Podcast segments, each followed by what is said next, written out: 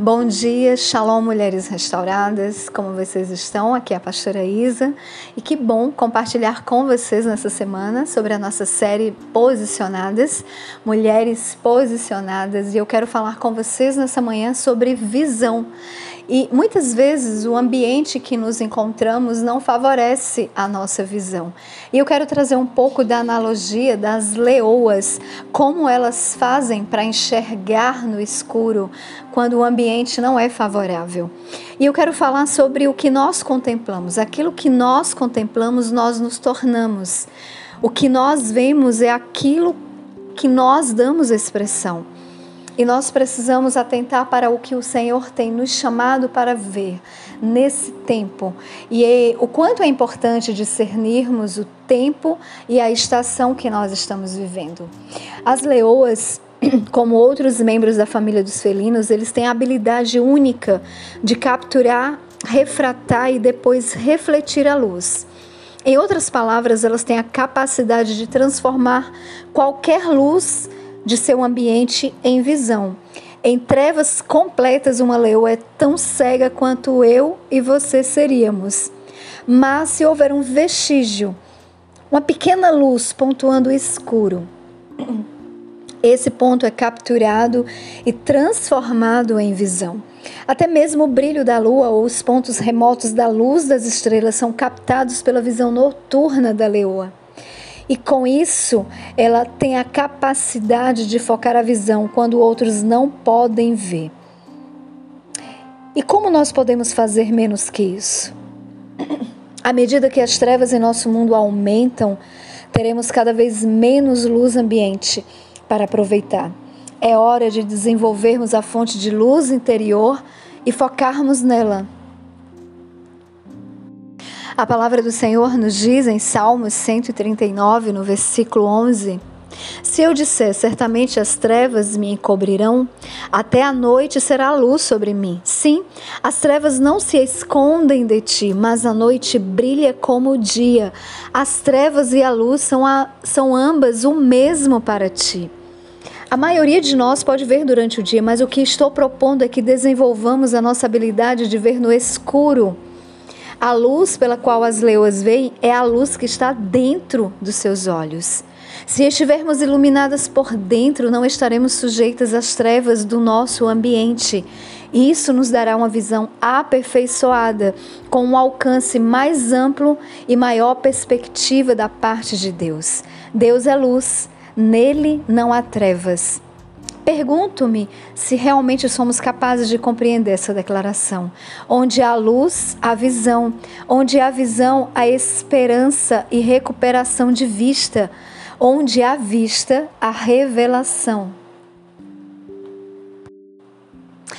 A palavra do Senhor nos diz ainda em Efésios, no capítulo 1, no versículo 17 e 18, para que o Deus de nosso Senhor Jesus Cristo, o Pai da glória, vos dê o espírito de sabedoria e de revelação no conhecimento dele, tendo os vossos olhos, tendo os olhos do vosso entendimento iluminados. Quando nós temos os nossos olhos iluminados, a palavra está falando de sabedoria que vem do alto. A palavra está dizendo de nos posicionar na dependência da revelação do Senhor. Não devemos nos mover se não tivermos a revelação do Senhor. Não devemos nos posicionar e às vezes até nos posicionamos, mas de maneira errada. Precisamos atentar para a revelação do Senhor. Por isso a importância de termos os nossos olhos iluminados pelo entendimento da palavra, pela revelação da palavra. Muitas vezes, quando nos posicionamos de maneira errada, arcamos com consequências gravíssimas. E nós precisamos entender que uma posição errada pode ser muito mais perigosa do que quando não assumimos uma posição. Por isso eu quero encorajar você hoje para que você se posicione primeiro na dependência de ter os seus, o seu entendimento e os seus olhos iluminados à luz da palavra do Senhor. E também a importância de ouvirmos a voz do Senhor. Ainda falando sobre as leoas, as leoas antes de rugirem, elas se inclinam, elas se curvam, elas baixam a sua cabeça e depois então elas soltam o seu rugido. As leoas têm muito a nos ensinar também. Como precisamos nos submeter e nos humilhar diante do Senhor. Só teremos voz quando entendermos a nossa total dependência. Só teremos voz quando nos inclinarmos diante do Senhor. Antes de rugir, nós precisamos nos humilhar Antes de termos voz, nós precisamos aprender a ouvir.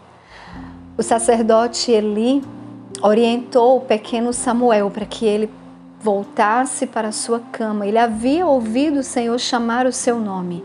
Chamar o nome é importante, mas quando nós nos dispomos a ouvir, o Senhor revelará para mim e para você aquilo que está no coração dele. O sacerdote Eli orientou o pequeno Samuel que ele dissesse: Eis-me aqui, Senhor. Para que você possa ouvir a voz do Senhor, se incline, se incline diante dele, se prostre e diga a ele exatamente assim: Eis-me aqui, Senhor. Precisamos aprender a ouvir para que possamos ter os nossos olhos abertos, para que possamos nos submeter à vontade do Senhor. Que sejamos mulheres posicionadas, mas posicionadas no lugar certo, de maneira correta, com uma visão ampliada, com a perspectiva, através da perspectiva de Deus.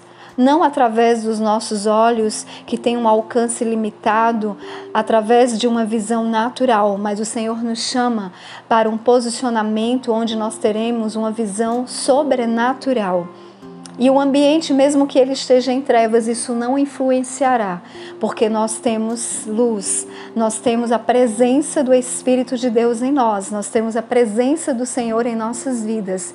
O ambiente pode estar em trevas, mas nós somos luz. Amém, mulheres? Que você e eu nos posicionemos de maneira correta, pedindo ao Senhor sabedoria, nos humilhando diante da Sua presença e ouvindo a voz do Senhor. Fiquem todas na Shalom do Senhor.